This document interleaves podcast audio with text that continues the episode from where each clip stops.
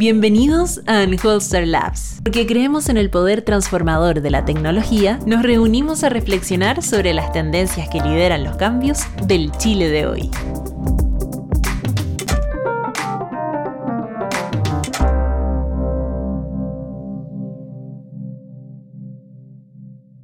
Muy buenas tardes, ¿cómo están ustedes? Muchas gracias por conectarse de nuevo a Unholster Labs. Hoy día tenemos el gran honor y privilegio de tener al profesor Gustavo Lagos. Gustavo Lagos es ingeniero en minas de la Universidad de Chile. Tiene un doctorado en Inglaterra en la Universidad de Essex, si mi fuente está correcta. De Leeds. De Leeds, perdón. Y es profesor titular en la Universidad Católica en la escuela, en el Departamento de Ingeniería de Minas y es uno de los grandes expertos y conocedores del litio. De hecho, publicó el, el libro el 2018, El desarrollo del litio en Chile, una mirada de 1984-2017 y lo tenemos obviamente invitado hoy día para, que, para hablar del litio. ¿Cómo estás, Gustavo? Hola, Cristóbal. Mucho gusto estar aquí. Muchas gracias. Vamos de lleno al tema que nos convoca. ¿Qué te pareció el anuncio de la Estrategia Nacional del Litio? Me pareció inicialmente bien, me pareció con un tinte un poquito demasiado estatista, pero bien en el sentido de que era un punto de partida, fue un puntapié inicial del partido que se comienza a jugar, que es el partido del litio. ¿Y por qué el partido se empieza a jugar ahora y no hace 20 años? Bueno, porque Chile se farrió 15 años de la industria del litio, no hizo prácticamente nada, dejó que operaran las dos empresas que estaban produciendo en el Salar de Atacama y recién se vino a preocupar del litio cuando empezaron a construir los primeros automóviles con baterías de litio. Y para los chilenos que, se están conectando que no saben, ¿por qué hay dos empresas en Chile que producen litio? ¿Cómo, ¿Cómo llegamos a ese punto? ¿Dónde producen? ¿Por qué producen ahí? Llegamos a ese punto porque cuando se descubrió el litio en el Salar de Atacama, en el año 62, ¿ya? Eh, lo descubrió Anaconda, porque estaba buscando agua, y descubrió que había esta salmuera, ¿no es cierto?, que contenía mucho litio.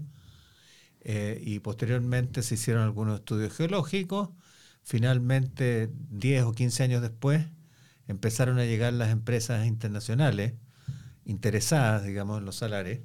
Y llegó la primera empresa que era Food, la primera empresa mundial de, de producción que era Food Minerals, y que había desarrollado el primer proceso de extracción de litio de salmueras, ¿ya?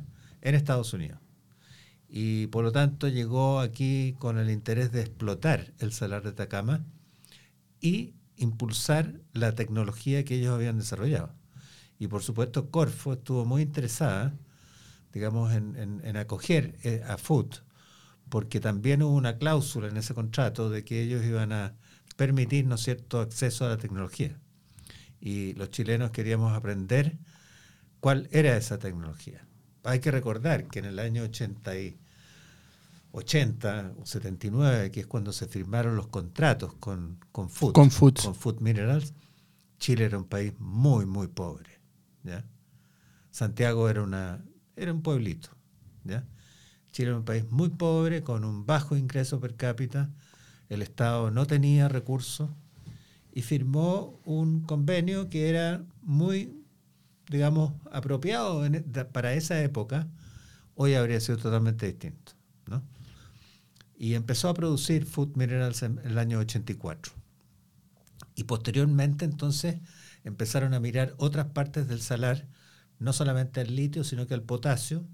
Se interesó una empresa norteamericana, llegó a Chile, después no se quedó en Chile, finalmente se retiró y Corfo se vio obligada, digamos, a licitar eso nuevamente, ¿no es cierto?, a ofrecerlo internacionalmente. No sé si hubo una licitación formal y hubo empresas norteamericanas que estaban interesadas, pero también estaba SQM, Sokimich.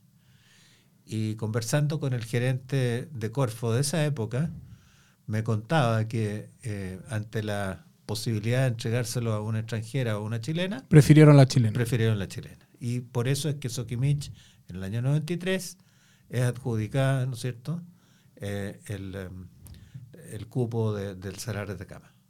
Y del 93 hacia adelante, Sokimich produjo una cierta cantidad y ese contrato nunca se cambió hasta el gobierno de la presidenta Bachelet II. Inicialmente Sokimich tenía el 50% o algo así. El gobierno de Chile tenía el resto. Fue vendiendo el gobierno de Chile a Sokimich ¿ya? Eh, la propiedad o- digamos la, la licencia pa- para, para explotar. Y Sokimich empezó a explotar en el año 96-97. ¿ya? Si se amplió la cuota, no, te, no recuerdo, pero yo pienso que no, que no se amplió la cuota inicial.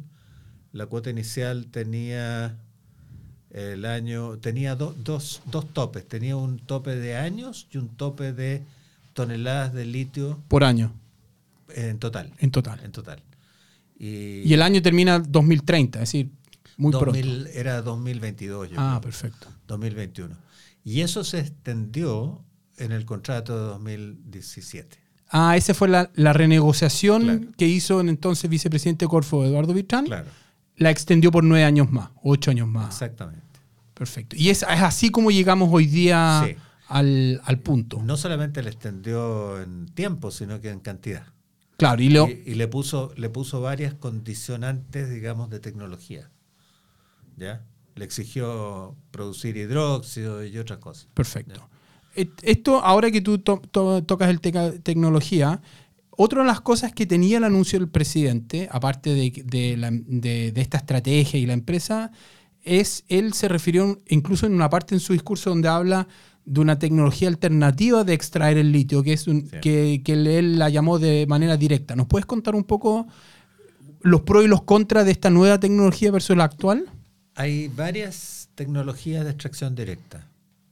Digamos, cinco, seis, siete tecnologías de extracción directa desarrolladas en distintas partes del mundo y en distintos grados de desarrollo. ¿ya? Ninguna de estas se aplica comercialmente en este momento. Es decir, son todas en desarrollo, se están mejorando. Sí. Hay empresas que en Argentina ya están construyendo instalaciones, ¿no es cierto?, para empezar a producir con extracción directa, ¿ya? Con distintas tecnologías de extracción directa. Pero vamos a ver cómo funcionan, porque nunca han sido, digamos, usadas comercialmente, ¿ya? Eh, ahora, ¿qué- ¿en qué consiste la, extracción directa? Consiste en que tú extraes la salmuera, la pasas por un filtro, pongámosle para que el público entienda, por un filtro químico, ¿no es cierto? Le extraes el litio, dejas la salmuera sin el litio y posteriormente devuelves la salmuera al salar. ¿Ya? Reinyectas la salmuera. ¿Y cómo es hoy día? No, hoy día se extrae la salmuera, se deja en unas piscinas muy grandes donde se produce evaporación solar. ¿ya? Por acción del sol, Del sol, obviamente, claro. y de la temperatura, y precipitan las sales de litio, que son cosechadas, ¿no es cierto?, posteriormente y son eh, enviadas eh, después en- también en una forma de salmuera concentrada a la planta química que está en otra parte, que está en Antofagasta, digamos, pero, no, está en el salar. Y la salmuera es como un producto que después se desecha, La salmuera se evapora, se evapora. se evapora, sí. Entonces No la se- gran no diferencia entre lo actual y el método alternativo, que no, no ha sido probado, es que en el método alternativo la salmuera se volvería a inyectar al, al salar. Claro, y ahí hay algunas dudas porque no se sabe cuáles son los efectos de la reinyección. Ya. ¿Y cómo es el término de los otros impactos ambientales? El uso del agua, de la energía. ¿Son, ¿son iguales estas dos tecnologías? No, no son iguales, son muy distintas. Eh, la extracción directa tiene, bueno, tiene, tiene, tiene pros y contras porque hay, hay métodos de extracción directa que ensucian la salmuera, la contaminan. Perfecto. ¿ya? Y hay métodos de extracción directa que no la ensucian, ¿ya? Entonces, obviamente, las que no la ensucian son mejores. Eh, además, la extracción directa puede, es mucho más eficiente que la evaporación, porque la recuperación de litio a partir de los procesos actuales, que son de evaporación, es muy baja, es menos del 50%. O sea, tú recuperas menos del 50% del litio que está en la salmuera. Es decir, por la misma cantidad, tú con el nuevo método podrías sacar más litios. Puedes del- sacar el 85% Ya. o, o tal vez el 90%. No tengo claro el número. Eh, Entonces, tú podrías eventualmente, con la misma extracción de salmuera, prácticamente duplicar la producción actual. Eso es impresionante. Sí, es impresionante. O sea, pasaría el salar de producir 200.000 toneladas anuales que produjo el año pasado, ¿no es cierto? Que es una cosa gigantesca a nivel mundial. Eh, podría producir 400.000. Podría producir cerca de 400.000 si tú le sumas algunas otras cosas. ¿Cuáles son las otras cosas? Por ejemplo, la recuperación de litio de las tortas de sales que quedan almacenadas, porque el litio no se pierde. El litio que no se sacó. Está en las piscinas. No, no está en las piscinas, están las, están las tortas. Eh, son tortas blancas, porque son sales blancas. Eh, y están apiladas ahí, en el espacio al lado de las piscinas. Entonces tú puedes recuperar el litio mediante otros procesos. Y eso es lo que están empezando a hacer. ¿Ya? Por lo tanto, va a aumentar la recuperación. Perfecto. ¿Por qué, ¿Por qué es relevante esto de anunciar esta otra tecnología? ¿Porque te permite aumentar la producción al doble o porque medioambientalmente puede ser más favorable? Medioambientalmente puede ser mucho más favorable, debería hacerlo. Pero no en el corto plazo probablemente. No, yo creo que en el corto plazo, o sea, de acuerdo a lo que hemos conversado, digamos, es posible que antes de, de, de 2030 tengamos varias operaciones internacionales con extracción directa y tengamos una parte de las dos operaciones nacionales con extracción directa. Ya, interesante. Volviendo al tema de la estrategia, em, y yo estuve mirando y tú fuiste a la Comisión de Minería del Senado mm. donde planteaste que era una buena idea involucrar a Codelco en este desafío. ¿Nos puedes contar un poco por qué eso es una buena idea? Bueno, por descarte, porque no hay nadie más. O sea, es la única empresa estatal que opera en los mercados mundiales, tiene una dimensión mundial, tiene, por supuesto, gente que evalúa los proyectos, tiene departamento legal que sabe toda la legislación chilena y mundial, ¿ya? Eh, pero, de litio no sabe nada. No sabe producir litio, ni sabe tampoco vender el litio, o sea, comercializar el litio. Por lo tanto, pero es una empresa, sin duda, con todas las de la ley, para ingresar a las ligas, a las grandes ligas de la producción de litio. Entonces hay que acordarse que el litio y el cobre son los dos materiales, son los dos metales más importantes en la lucha contra el cambio climático.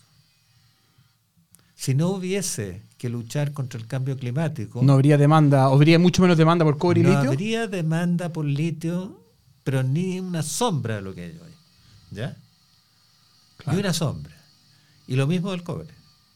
Entonces, eh, obviamente que esto es muy, muy relevante. ¿Ah? Porque son los dos hermanos que van de la mano, ¿no es cierto? Ya, entonces tiene, tú, tú, dices que tiene sentido que hayan sinergia y que una misma empresa esté en estos dos mercados. Se dio así la cosa. Codelco ya tenía el mandato desde 2018, 2017, desde antes, de hecho. Con Maricunga, ¿no? Con Maricunga, o sea, tenía el mandato de... De meterse. De meterse en el mercado del litio. No se había metido. No, y tampoco lo ha hecho con toda la fuerza que debería haberlo hecho. Y yo creo que se han demorado más de lo que deberían haberse demorado. Pero ese es otro tema, ¿ya? Eh, y ciertamente eh, está por verse, digamos, qué es lo que pueden acordar con SQM. Ya. Ese ya otro capítulo. Tú, tú dices que este es el puntapié inicial de, esta estrategia. Según tú, ¿cuál sería el medio tiempo en esta estrategia? Si yo pienso como un partido de fútbol, ¿qué, va a haber pasado al, medio tiempo? Es que el medio tiempo no existe. Existe eh, los, eh, los, ¿Los penales? Los cuatro quintos del tiempo. ¿Qué significa eso? Significa que cuando se llegue al acuerdo de, con Sokimich, vamos a estar en los cuatro quintos. Ah, tú dices que el acuerdo es casi todo el... Es casi todo, sí. ¿Por qué? ¿Porque el salario hoy día es el 90% de la reserva de litio en Chile? ¿O porque Sokimich es una empresa...? Porque, porque el salar es la joya de la corona... Del litio. Del litio mundial. O sea, no hay ningún yacimiento que tenga más reservas que el salar y cuyas reservas sean mejores que las del salar. O sea, mejores que quiere decir que son extraíbles más baratos. ¿ya? Por lo tanto, esa es la joya de la corona. Es como estar sentado en el mejor yacimiento de petróleo del mundo. ¿ya? Ya, entonces tú dices, si Codelco llega a un acuerdo con Sokimich, se cumplió la estrategia nacional del litio. Se cumplió en gran medida porque faltaría, ¿no es cierto?, llegar al 43 y llegar a un acuerdo con Albemarle. Y por supuesto que los otros salares empiecen a producir, pero la verdad es que si tú piensas un poco que esos 200.000 toneladas pudieran duplicarse de aquí a, digamos, 10 años más, duplicarse y después crecer incluso más porque reservas hay, ¿ya? y si podemos limitar los efectos ambientales que podría tener la extracción, eh, obviamente Chile puede roncar, puede roncar en el mundo. Ya ronca, pero no suficientemente fuerte.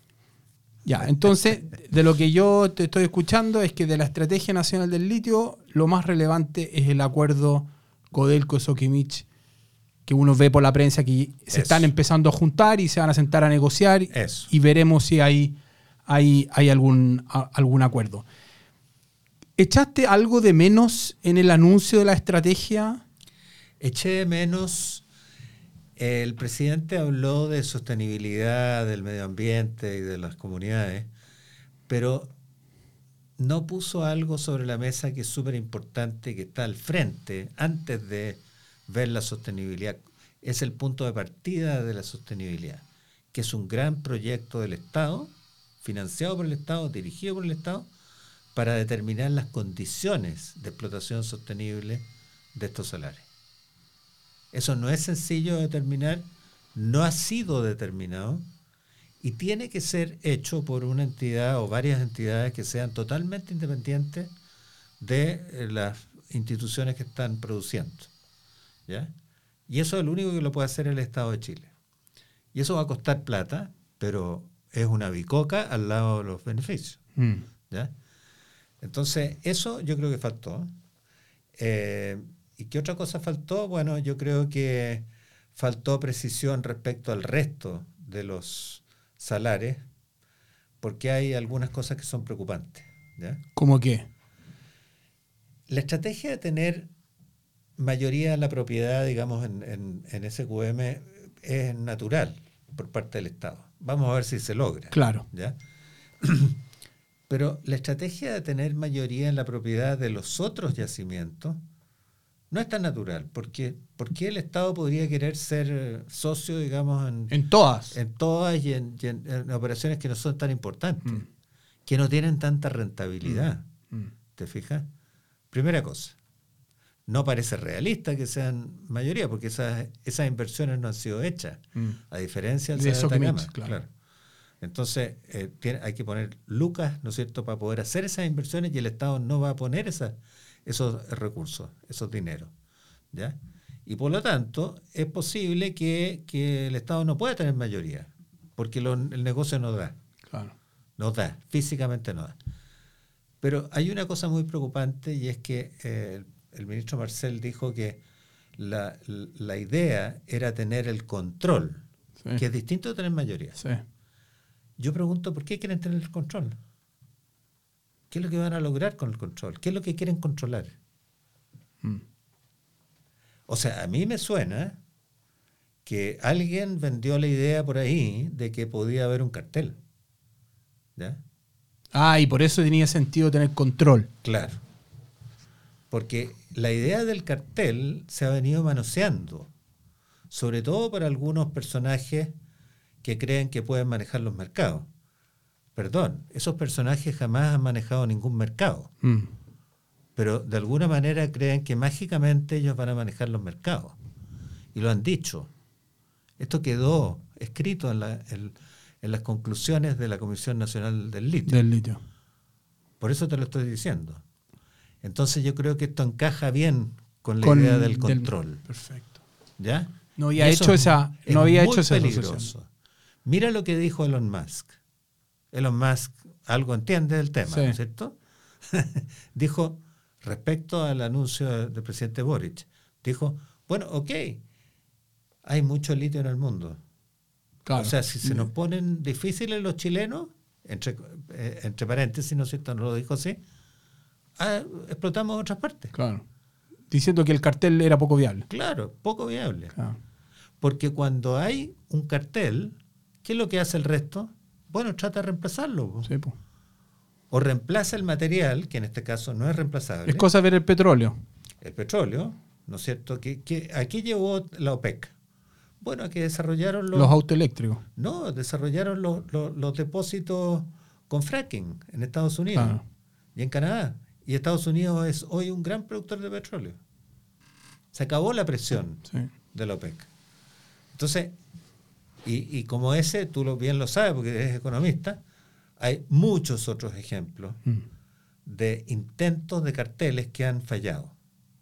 Sin ir más lejos, el cartel del estaño. ¿ya? Mm. En el año 85, que dejó a Bolivia en la inanición. Derrumbó el mercado del estaño Mm. y la industria del estaño. ¿Ya? ¿Por qué? Porque se, porque se engolosinaron. Les pareció que podían subir y subir el precio hasta que el mundo se cabrió y reemplazó el estaño. Bueno, ha sido una conversación provocadora em, con Gustavo Lagos. Agradecemos mucho su tiempo haber venido aquí y haber em, conversado con nosotros sobre las cosas buenas y malas de la Estrategia Nacional del Litio. Probablemente si llega a haber un acuerdo pronto entre Sokimichi y Codelco, lo invitaremos a que nos cuente los cuatro quintos del partido. Claro. Así que eso, y nos vemos la próxima vez en Hostel Lab. Muchas gracias. Muchas gracias, Cristóbal.